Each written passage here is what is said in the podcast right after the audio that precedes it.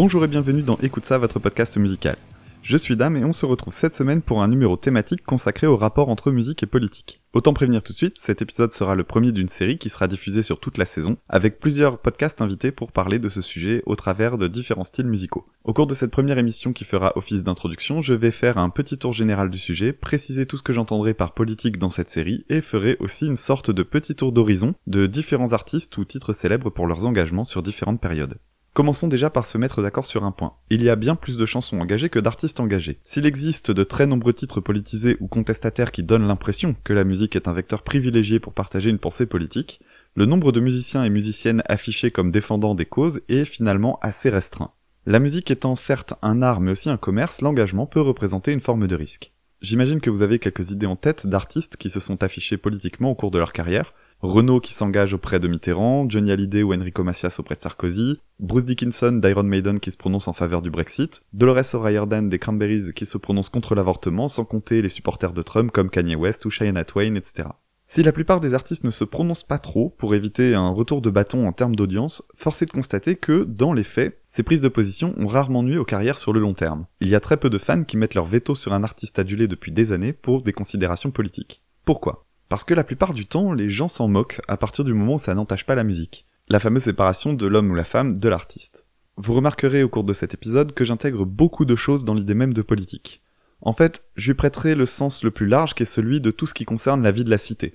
Ça va donc des thèmes sociaux et sociétaux aux engagements philosophiques liés au pouvoir politique, comme la question de la peine de mort ou l'avortement par exemple. On dit souvent que tout est politique. Je suis assez d'accord avec cette idée. Si vous êtes des habitués du podcast, vous devez connaître quelques grandes lignes de mes idées politiques. Comment? Parce que je choisis de mentionner certains sujets, quitte à risquer des désaccords comme quand j'avais critiqué le sexisme dans les visuels de Carpenter Brut, ou quand j'ai encensé Idols pour leur vision de la société par exemple. Le fait d'insister sur ces thèmes, c'est un choix éditorial orienté. Mais on pourrait aussi choisir de ne pas parler de certaines choses. Par exemple, au hasard, je ne ferai jamais la promotion d'artistes ayant tué à main nue une femme dans une chambre d'hôtel en Lituanie, peu importe l'importance de ce dit artiste dans le monde du rock français. On fait aussi un geste politique quand on choisit d'inviter sur scène l'artiste dont je viens de parler, le 25 novembre 2011, journée internationale pour l'éradication des violences à l'égard des femmes, prenant ainsi le public en otage. N'est-ce pas Chaka Ponk, à qui j'en veux encore aujourd'hui? L'homme ou l'artiste, eux, ils avaient choisi. Mettre en avant, taire, et faire semblant d'ignorer un sujet, c'est politique. La politique, c'est avant tout un ensemble de valeurs, et comme qui dirait... De toute façon, ce qui compte, c'est les valeurs. Assez parlé, commençons par un premier extrait.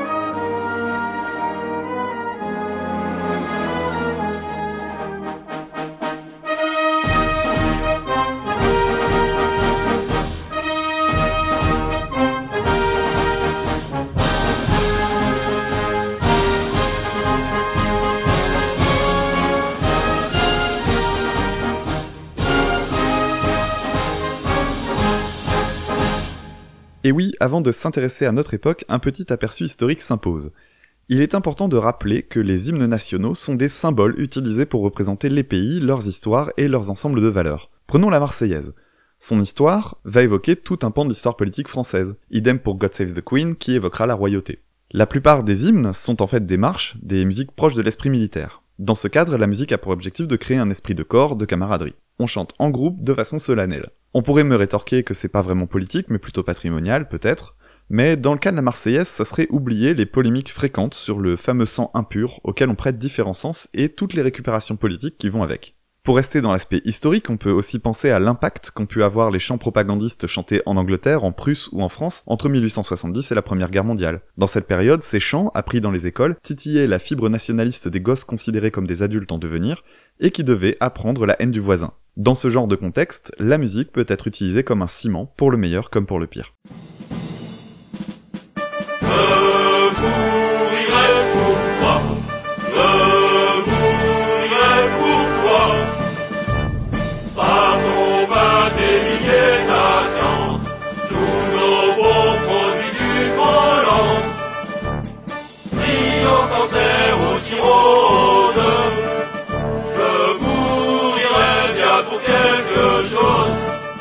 Évidemment, je pourrais aussi revenir sur l'histoire du blues en lien avec l'esclavage, le jazz, etc.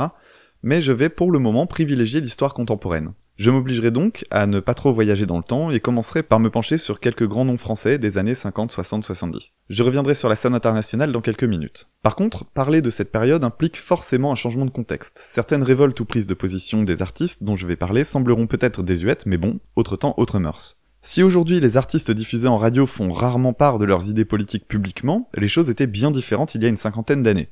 Exemple avec Georges Brassens qui se présentait lui-même comme un anarchiste anticlérical. S'il a écrit Mourir pour des idées, d'accord, mais de mort lente, phrase qui laisse penser un engagement modéré, son anarchisme se ressentait fortement, et de nombreuses chansons contestataires à l'esprit anticonformiste ont fait de lui une figure qui bouscule les conventions et les mœurs de son époque. Un exemple de son anticonformisme parmi d'autres avec la non-demande en mariage, qui allait alors à l'encontre de la vision du couple traditionnel. Pour l'anecdote, Brassens était en couple avec Joa Hyman, une femme qu'il a rencontrée alors qu'elle était encore mariée. Ils ont vécu séparément dans des logements différents, revendiquant une forme de liberté qui n'était pas forcément très bien vue à l'époque. Tant d'amoureux l'ont essayé, qui de leur bonheur ont payé ce sacrilège. J'ai l'honneur de ne pas te demander ta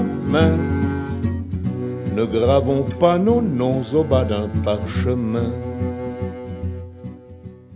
On peut aussi penser à un autre anarchiste célèbre de l'époque, Léo Ferré, qui prônait cette idéologie à longueur d'album. Chez lui, on est plus proche d'un véritable militantisme. Petite parenthèse au passage, s'il ne reconnaissait aucun drapeau, il y en avait un qu'il avait pourtant complètement embrassé qui était celui du patriarcat. Vous connaissez sans doute cette photo où l'on voit Ferré, Brel et Brassens. Eh bien, je vous invite à lire les transcriptions de la conversation qui a eu lieu entre les trois ce jour-là. Les femmes en prennent vraiment pour leur grade. En même temps, que peut-on attendre d'un mec qui chante dans Joli Môme? T'es qu'une chose de la vie qu'on arrose, qu'on oublie. Comme quoi scander ni Dieu ni maître, ça permet surtout d'être libre de parler comme un connard. Fin de la parenthèse, un petit extrait de ce misogyne anarchiste revendiqué, avec son titre Les anarchistes. A pas sur sang, et pourtant ils existent, la plupart fils de rien. Ou bien fils de si peu, on ne les voit jamais. Que lorsqu'on a peur d'eux, les anarchistes.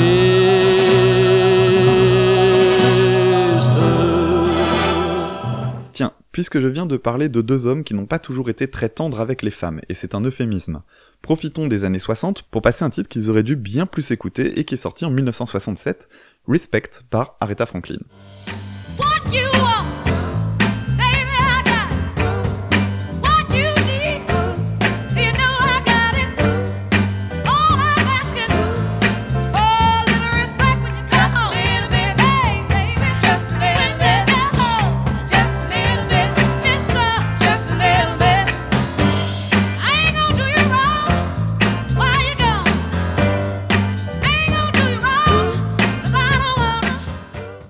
Mais pour en revenir à ce que je disais précédemment, s'il en est un que l'on doit retenir et qui est arrivé un poil plus tard, c'est bien Renaud. D'abord parce que c'était mon chanteur préféré quand j'étais petit, mais surtout parce que son engagement s'est prolongé dans le temps avec des chansons politisées dans chacun de ses albums. Alors oui, c'est vrai qu'il est passé d'envoyer des pavés sur les flics à les embrasser en autotune, mais il continue de se prononcer. Ses débuts sont de loin ce qu'il y a de plus clair niveau opinion. Pourtant, on sort à peine de la période de Gaulle et l'ORTF existait encore, ce qui l'a pas empêché de faire un premier passage télé avec une chanson assez claire, le titre Camarade bourgeois.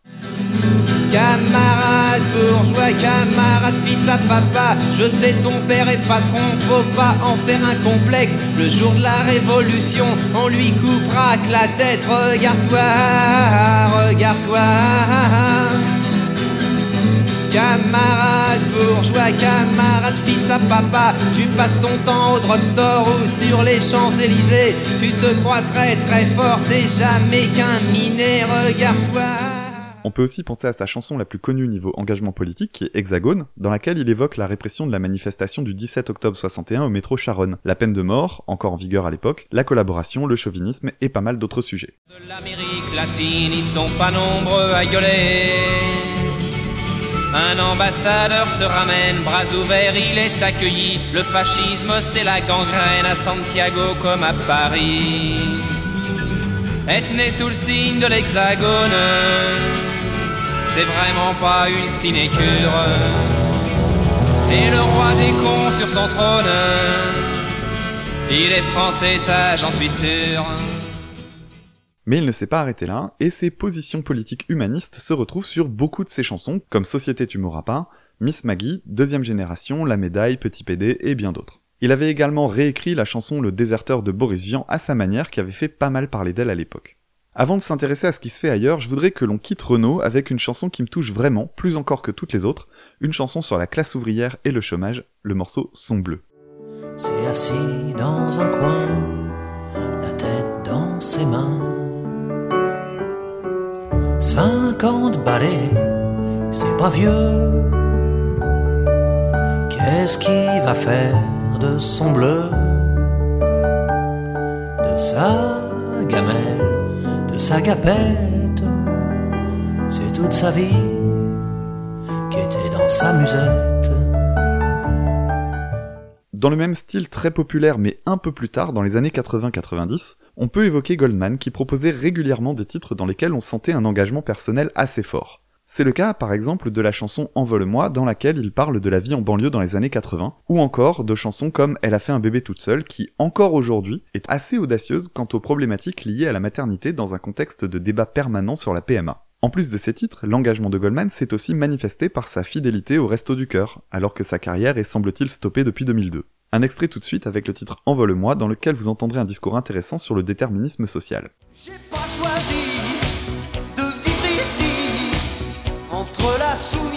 La peur ou l'abandon,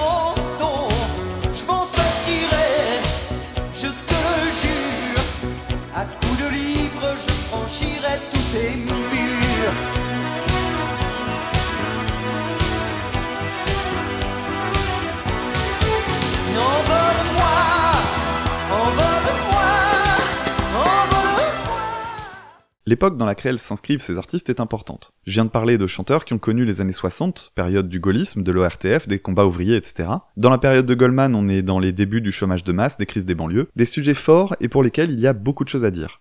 Mais aujourd'hui, entre les enjeux climatiques, les montées des nationalismes, le chômage toujours, les inégalités, il existe forcément des artistes qui s'engagent. La question qui se pose est surtout, quelle place leur est laissée sur les grands médias et sur les plateformes comme YouTube, qui démonétisent systématiquement certaines vidéos aux sujets estimés sensibles? Ont-ils accès à la majorité du public, comme les artistes dont je viens de parler? En Occident, les années 60 ont connu une vague de contestation massive dans les arts. Ce mouvement qu'on a appelé contre-culture se retrouve dans l'art contemporain, le cinéma et bien sûr la musique. On pensera au mouvement hippie dont le pinacle aura été Woodstock, un festival dans lequel on trouve de nombreux artistes considérés encore aujourd'hui comme contestataires. Je ne vais pas trop m'attarder sur cet événement, mais rappelons qu'on est en pleine guerre du Vietnam, que l'apartheid a encore de beaux jours devant lui en Afrique du Sud, que les États-Unis sont bousculés par les mouvements des droits civiques, sans compter le fait que l'on est encore en Europe dans les dernières années de mouvements de décolonisation. Une période mouvementée et faite de ruptures assez fortes entre les générations. Le premier sujet qui vient à l'esprit quand on pense à la musique liée au mouvement hippie, c'est cette idée de protestation à l'encontre de la guerre du Vietnam, même si on peut l'étendre aux guerres en général. On y rattache un certain nombre d'artistes, comme John Lennon évidemment avec Give Peace a Chance, ou Imagine, mais aussi Bob Dylan avec son Master of War, ou encore Jimmy Cliff et son titre Vietnam. En cherchant des infos sur cette période et notamment Woodstock, je suis tombé sur ce titre assez méconnu par chez nous de Country Joe and the Fish, intitulé Feel Like I'm Fixing to Die, qui est brillant de cynisme et de dérision avec son aspect euh, youpi tralala et des paroles qui tapent là où ça fait mal. Voilà ce que dit le premier couplet. Well, come on all of you, big strong men, Uncle Sam needs your help again. He's got himself in a terrible jam, way down yonder in Vietnam. So put down your books and pick up a gun, we're gonna have a whole lot of fun. Allez tout le monde les gros balaises, Oncle Sam a encore besoin d'aide, il s'est mis tout seul dans la panade là-bas au Vietnam. Alors posez vos bouquins et prenez un flingue, on va aller s'éclater comme des dingues. Vous avez vu, je fais même gaffe à traduire en rime. Parfois approximative, mais ça passe. Puis arrive ce refrain qui se termine par ce Whoopee, we all gonna die, glaçant. Uncle Sam needs your help again. Got himself in a terrible jam. Way down yonder in Vietnam. Put down your books and pick up a gun. We're gonna have a whole lot of fun. And it's one, two, three. What are we fighting for? Don't ask me, I don't give a damn. The next stop is Vietnam. And it's five, six, seven. Open up the pearly gates.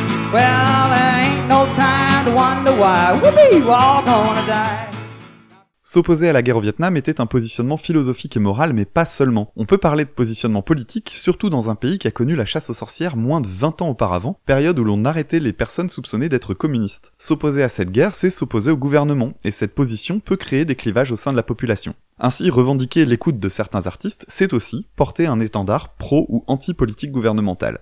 Bien entendu, il y a eu d'autres titres célèbres que ceux que je viens de citer et qui ont dénoncé des conflits, mais on oublie aussi que d'autres artistes ont pu défendre les États-Unis. Et oui, parce que tout comme il y a existé de nombreux titres qui s'opposaient à la guerre du Vietnam, il a également existé des artistes plus patriotes. Ces titres sont moins connus par chez nous, mais ils n'ont pas eu moins de succès outre-Atlantique. Prenons-en deux. Le premier s'appelle Hello Vietnam, et les plus cinéphiles d'entre vous le reconnaîtront pour faire partie de la BO de Full Metal Jacket. Voici les paroles du deuxième couplet. A ship is waiting for us at the dock. America has trouble to be stopped. We must stop communism in that land, or freedom will start slipping through our hands. Un bateau nous attend sur le quai, il y a un problème que l'Amérique doit régler, on doit arrêter le communisme là-bas, ou la liberté nous glissera entre les doigts. Et en musique, voici ce que ça donne. We must stop communism in that land. Our freedom will start slipping through our hands. I hope and pray someday the world will learn that fires we don't put out will bigger burn. Cette chanson a été numéro 1 des charts de country pendant une vingtaine de semaines. Mais c'est pas le seul titre de cette trempe à avoir beaucoup vendu. Voici un extrait de The Fighting Side of Me par Merle Haggard, qui est un festival de provocation à l'égard des anti-guerres. D'ailleurs, si ça vous intéresse, il existe une vidéo d'une prestation télévisée sur YouTube et la section commentaires est assez flippante.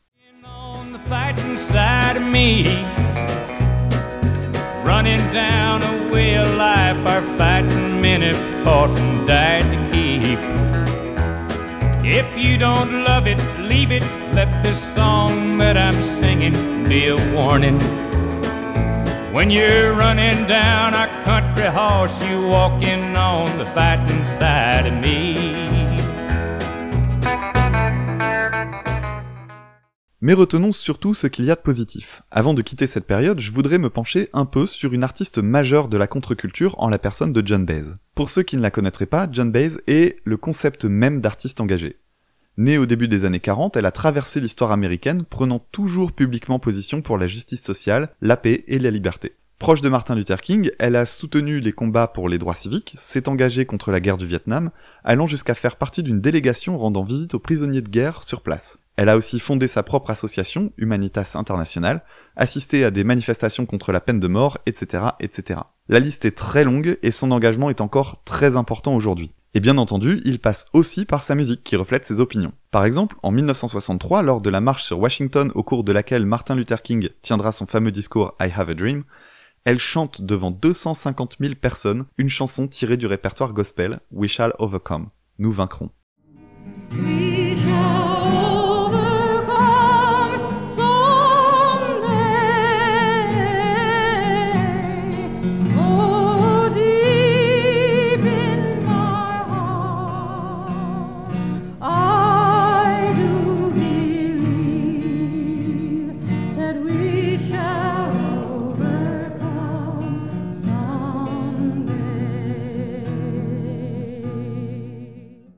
Et comme je le disais, son engagement est encore très fort aujourd'hui. Soutien et proche de Barack Obama, elle chantera We Shall Overcome à la Maison Blanche en 2010 et compose une chanson en son hommage et en l'hommage des victimes de la tuerie de Charleston en 2015, le titre The President Sang Amazing Grace. So on that day in that place, the president sang Amazing Grace.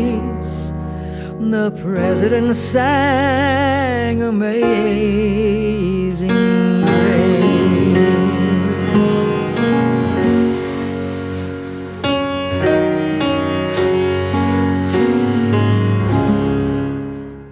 Son dernier acte musico-militant en date n'est rien d'autre qu'une chanson contre Donald Trump qu'elle a diffusée en vidéo et qui a eu beaucoup de retentissement. Un titre qu'elle chante tranquillement dans son canapé intitulé Nasty Man. Wall, the biggest wall the beautifulest wall around our borders. But here's what I think you better talk to a shrink, cause you got serious psychological disorders.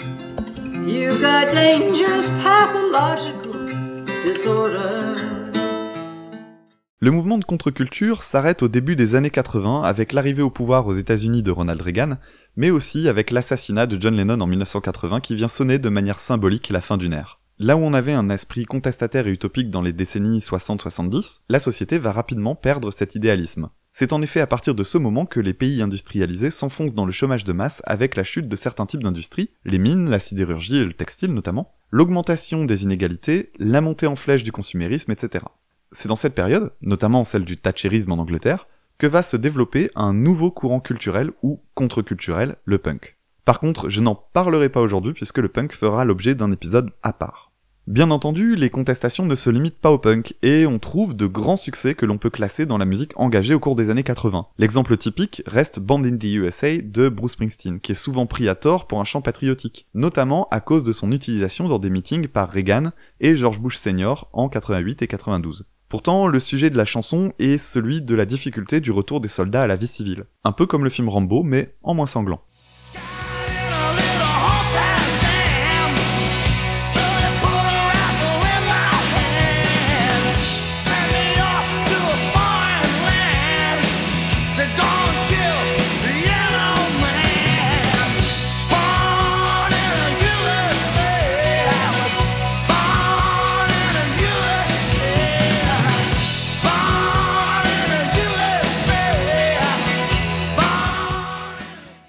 Autre anecdote au sujet de ce titre, son utilisation détournée par Donald Trump.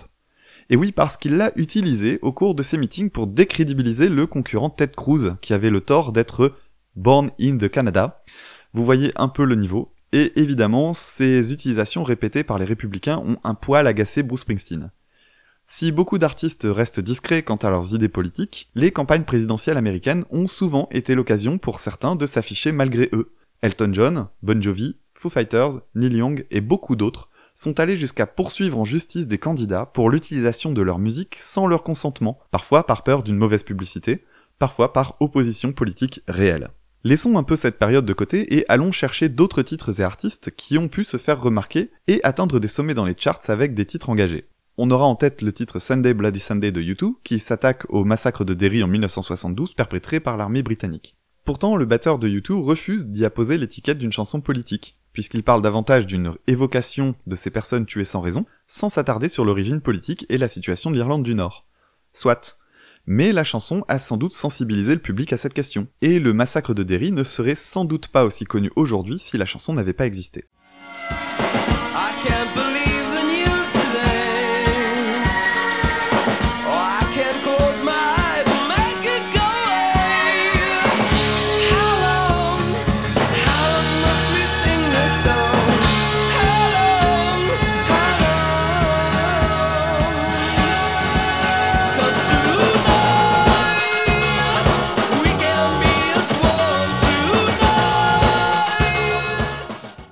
Et si on pense aux années 80 et au grand succès, difficile de passer sous silence la New Wave et son influence sur l'acceptation de l'homosexualité. Par contre, cette ouverture a plutôt eu lieu a posteriori, puisqu'une majorité des artistes homosexuels de l'époque n'ont assumé cette part de leur identité que plus tardivement, George Michael en tête. L'imagerie queer bousculait l'ordre établi, mais le contexte des années 80, où l'homosexualité n'était pas encore acceptée, est-ce qu'elle l'est vraiment aujourd'hui d'ailleurs, poussait certains artistes à rester dans le flou. Ça n'a pas été le cas en revanche d'un titre sans ambiguïté qui a fortement marqué son époque en étant un immense succès, le titre Small Town Boy de Bronski Beat. Dans cette chanson, le groupe parle d'un jeune homosexuel qui quitte son village car il sait qu'il ne pourra jamais s'y épanouir. On sent en quelques phrases la pression que l'on doit ressentir dans une petite ville où l'on sort de la norme, et c'est une chanson très puissante en peu de mots. J'ai d'ailleurs l'impression que cette thématique est encore très valable aujourd'hui malheureusement.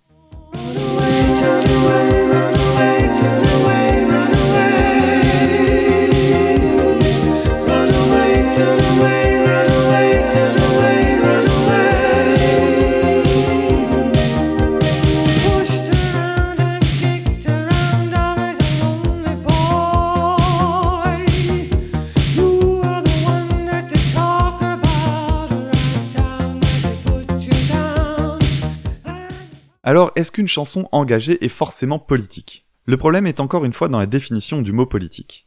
Dans l'actualité, on fait souvent l'erreur de confondre apolitique et apartisan. Dans le cas de U2, dont je vous parlais tout à l'heure, la chanson est sans doute apartisane. C'est en tout cas le point de vue du batteur qui ne souhaite pas prendre parti. Ne pas prendre parti, c'est apartisan. Mais est-ce que c'est apolitique? Non. Le groupe décide de mettre sur le devant de la scène une situation pour la condamner dans son ensemble, et cela va la rendre intemporelle. Une chanson engagée est, avec cette définition, forcément politique. La question qu'on peut se poser est celle du niveau d'implication des groupes et des artistes dans les sujets qu'ils évoquent. Est-ce que le fait d'avoir écrit ce type de chanson fait forcément d'un groupe une formation engagée? Pour le savoir, l'idéal est de regarder si l'engagement est une partie de l'identité de l'artiste dans sa vie de tous les jours, ou s'il s'inscrit dans la durée au cours de sa carrière. Et en prenant ça en compte, très peu ont écrit régulièrement et en grande quantité des chansons défendant des causes. De la même manière, on peut légitimement se demander si écrire une chanson disant que la guerre c'est mal et que la pauvreté c'est moche c'est vraiment être engagé. Sois gentil, pas méchant, c'est pas gentil d'être méchant, c'est mieux d'être gentil. Si c'était vraiment le cas, ça se saurait. Revenons un instant sur le cas de U2. Pour beaucoup, Bono est une personne qui a le cœur sur la main et qui s'engage dans des causes humanitaires. Pourtant, le groupe avait déplacé ses sociétés aux Pays-Bas pour bénéficier d'un système fiscal plus avantageux. Comme l'a dit Bono lui-même, ce n'est pas parce que vous êtes un philanthrope que vous devez être stupide en affaires. Question de point de vue. On pourrait leur rétorquer que le public a besoin de leurs impôts, qu'ils participent activement à la fuite des capitaux, paupérisant leur propre pays. Se battre contre la pauvreté d'un côté en en créant de l'autre, j'avoue que j'ai du mal à voir la cohérence là-dedans. Idem pour certaines personnalités qui se bousculent au portillon au moment des enfoirés, et qui ont le même type de logique. Suivez mon regard, Florent Pagny et Yannick Noah. Est-ce que participer à une chanson ou un événement caritatif fait automatiquement des artistes, des ambassadeurs ou simplement des personnes sincères? Pas sûr que les choses soient aussi simples. Mais je ne jette pas le bébé avec l'eau du bain non plus concernant les enfoirés. Heureusement, d'autres sont bien plus cohérents et sincères. Je pense par exemple à Zazie, connu pour des engagements divers d'ordre humanitaire, médical ou écologique. Et cela peut se ressentir dans certains de ses titres, notamment un qui fut un grand succès à sa sortie, Je suis un homme.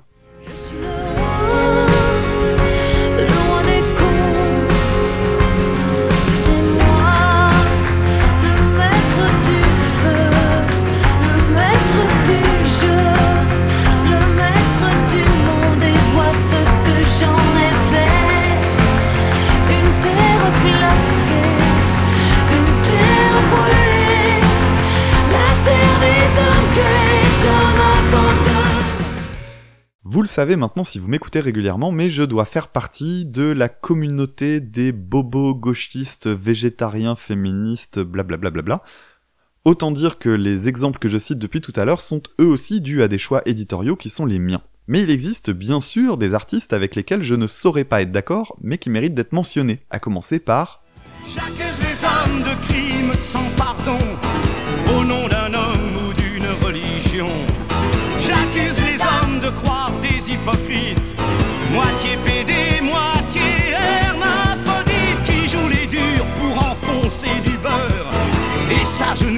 aussitôt qu'ils ont peur. J'accuse les hommes de se croire des surhommes alors qu'ils sont bêtes à croquer la pomme. Et oui, le fameux Michel Sardou, qui a toute sa place dans cet épisode, puisqu'il produit régulièrement des chansons politisées et défend ses opinions en cours d'interview. Ça ne sera pas le cas de quelqu'un comme Johnny Hallyday, en revanche, qui, bien qu'il ait été un proche de Nicolas Sarkozy, n'a jamais produit de chansons vraiment engagées. Ou alors, si on veut vraiment fouiller, on a ça. Écrire sur son blouson. La guerre doit s'arrêter. Assis sur son derrière. Avec les bras croisés. Les bons du Vietnam N'y ont jamais pensé. Tout ce qu'ils ont trouvé. C'est partir en fumée. Da da dam dam. Da da dam dam Bien sûr leurs cheveux Mais force est de constater que les idées plutôt dites de gauche sont davantage présentes. À tel point que quand on parle du milieu artistique, on a plus souvent en tête l'image de bobo gauchistes que de gros droitards. Pourtant, il existe aussi bon nombre de groupes et de styles musicaux à droite de l'échiquier politique, voire très à droite. La country aux États-Unis, connue pour être conservatrice, nationaliste et puritaine, bien qu'il y ait bien sûr des exceptions, le rap nationaliste, le mouvement punk RAC pour Rock Against Communism, jusqu'au NSBM, comprendre National Socialist Black Metal, pour vous donner une idée de l'étendue des dégâts. Évidemment, je ne passerai aucun extrait de ces horreurs pour ne pas en faire la promotion, mais sachez que ça existe et qu'il y a bien entendu un public pour ce type de scène. Il reste des tas d'artistes bien plus vertueux dont je n'ai pas encore parlé. J'aurais pu vous faire tout un pataquès sur Frank Zappa ou Balavoine qui étaient des personnalités vraiment engagées allant même jusqu'à débattre à la télé face à des personnalités politiques, mais j'y passerai des heures. Quoi qu'il en soit, ce n'est pas si simple de trouver des artistes avec une telle présence médiatique aujourd'hui. Ça n'empêche pas certains d'avoir une forte notoriété mais dans des milieux plus restreints. L'avantage d'un public de niche, c'est qu'en général, il adhère aux valeurs véhiculées par l'artiste en question. Pas vraiment de problème pour les prises de position, même si ça a l'inconvénient de prêcher les convertis. Alors on va trouver des artistes engagés voire politisés dans des courants musicaux moins mis en avant par les grands canaux de diffusion, bien qu'assez conséquents malgré tout. Je pense au metal, au reggae, au rock indé, au rap, à la country, etc. Dans le cas du rock, on peut penser à Marilyn Manson, qui depuis ses débuts fustige la société américaine et son hypocrisie censurer les gros mots mais vendre des armes aux mineurs, prôner la virginité avant le mariage tout en étant fer de lance de l'industrie de la pornographie, etc. Il est aussi très connu pour ses provocations à l'égard de la religion, qui peuvent parfois nous sembler faciles, mais rappelons quand même qu'on n'évolue pas dans le même système avec notre sécularisation et la laïcité à la française. Dans sa tendance à bousculer l'ordre établi, il me semble infiniment plus engagé que n'importe quel énième chanteur ou chanteuse à dire que la guerre c'est moche. Il prend régulièrement la parole avec souvent pas mal de finesse, contrairement à ce que son côté provoque laisse imaginer. Un extrait du titre The Fight Song, avec cette fameuse phrase ironiquement empruntée à Staline The death of one is a tragedy, the death of a million is just a statistic.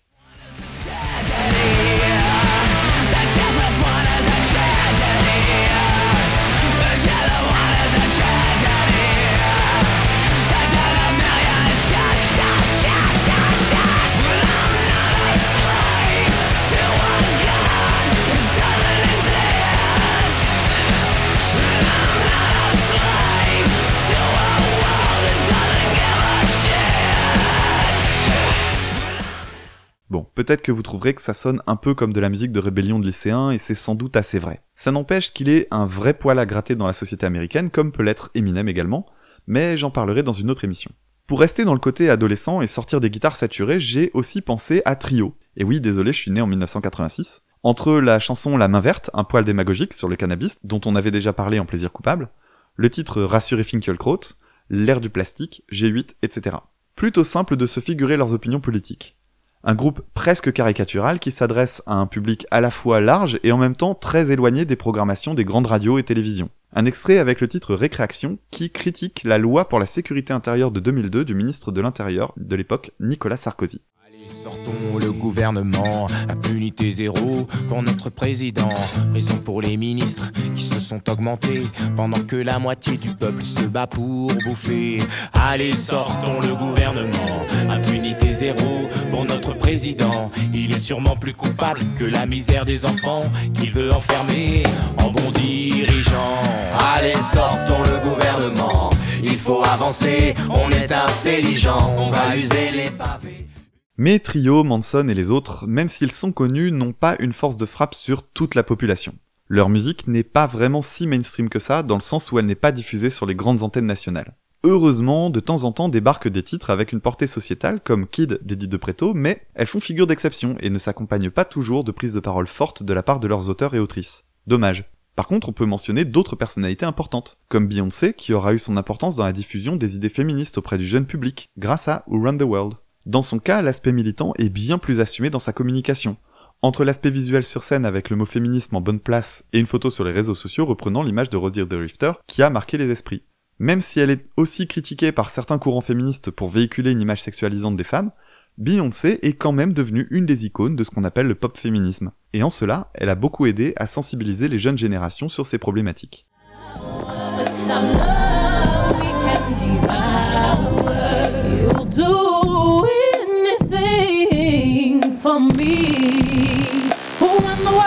Girls? Who run the world, girls? Who run the world, girls? Who run the world, girls? Who run the world, girls? Who run this mother? Who run this mother? Who run this mother? Who run this mother? Who run the world? Il est récemment arrivé l'inverse avec la chanteuse Taylor Swift qui, en octobre 2018, s'est prononcée en faveur du Parti démocrate pour des élections de mi-mandat, alors qu'elle n'avait jamais fait part de ses opinions au cours de ses morceaux ou dans sa vie publique. Ce simple post sur Instagram a complètement bousculé les États-Unis. Même Donald Trump s'est prononcé à son sujet disant qu'il l'aimerait 25% de moins maintenant. Alors, je sors sans doute un peu du sujet, mais cet événement a son importance. Que s'est-il passé juste après ce message? Des milliers d'inscriptions sur les listes électorales ont eu lieu. Autrement dit, elle a sensibilisé une génération à l'importance du vote. Les mauvaises langues diront qu'elle a influencé un vote, ce qui est en partie vrai, mais surtout, ce qui est à retenir, c'est qu'une star peut avoir une vraie force de frappe sur la question politique. Je pourrais continuer longtemps en citant Aznavour avec, comme ils disent, le scandale du billet de 500 francs de Gainsbourg, les Toulousains de Zebda, le scandale de Sinead O'Connor déchirant la photo du pape, les Riot, etc. Mais vous l'aurez compris, il m'est impossible d'être exhaustif. Avant de terminer cet épisode, un petit bilan s'impose. La musique est bel et bien un outil intéressant quand il s'agit de discuter de sujets politiques. Son impact culturel peut être très fort et s'inscrire dans le temps long, ce qui permet aux auditeurs et auditrices de découvrir des problématiques à rebours, comme ça a été le cas avec Bloody Sunday par exemple. La chanson engagée pourrait limite être un style à part entière, presque un exercice de style. En revanche, peu d'artistes en font une identité propre et assumée au long de leur carrière. Attention, je ne dis pas peu en termes de nombre absolu, mais plutôt en termes de proportion. Les sujets les plus souvent abordés restent ceux sur lesquels il y a un consensus moral, la guerre, la pauvreté, et assez peu de titres tirent leur épingle du jeu en défendant une cause plus aventureuse ou en étant plus accusateur. S'il n'existe aucune chanson aujourd'hui dans le top 50 pour défendre la GPA ou le véganisme, c'est sans doute parce que les artistes peuvent y voir une forme de prise de risque. Qui plus est, ce genre de sujet clivant doit être suffisamment pris au sérieux pour répondre aux critiques qui peuvent y être adressées. Ainsi, impossible pour un artiste de défendre une telle cause à moins d'y être farouchement partisan. Du fait, ce genre de sujet sera plus facilement abordé dans des styles plus marginaux. Après, on se retrouve face à un paradoxe type l'œuf ou la poule. Est-ce parce qu'on ne met pas ces sujets clivants en avant dans la musique qu'ils ne deviennent pas des sujets prégnants dans la société? Ou est-ce que c'est parce que ces sujets sont clivants qu'ils ne sont pas abordés par les artistes? Difficile de répondre. Dans ce premier épisode, j'ai essayé de rester le plus possible dans la musique mainstream et je me suis concentré sur des titres majoritairement européens et américains. J'aurais pu citer Mayei, cette chanteuse d'origine sri-lankaise dont j'avais chroniqué l'album Matangi, très engagée sur les questions migratoires, et d'autres artistes asiatiques ou africains, mais je suis moins calé sur ces régions du globe. Qui sait, peut-être un jour irai-je voir un petit peu plus loin. Dans la suite de cette série, j'aborderai donc avec des invités différents styles musicaux dans lesquels cette relation avec la politique est bien plus étroite, voire quasi indissociable, comme le rap ou encore le punk. J'espère que vous serez au rendez-vous pour la suite. Si cet épisode vous a plu, n'hésitez pas à réécouter notre épisode avec Simon du podcast Les Carencés dans lequel nous avions parlé du lien entre musique et véganisme. D'ici le prochain épisode dans deux semaines, vous pouvez nous retrouver sur Twitter, at écoute ça, ECOUTE-CA, Facebook et Podmust. Parlez de nous autour de vous et on se retrouve très bientôt. Salut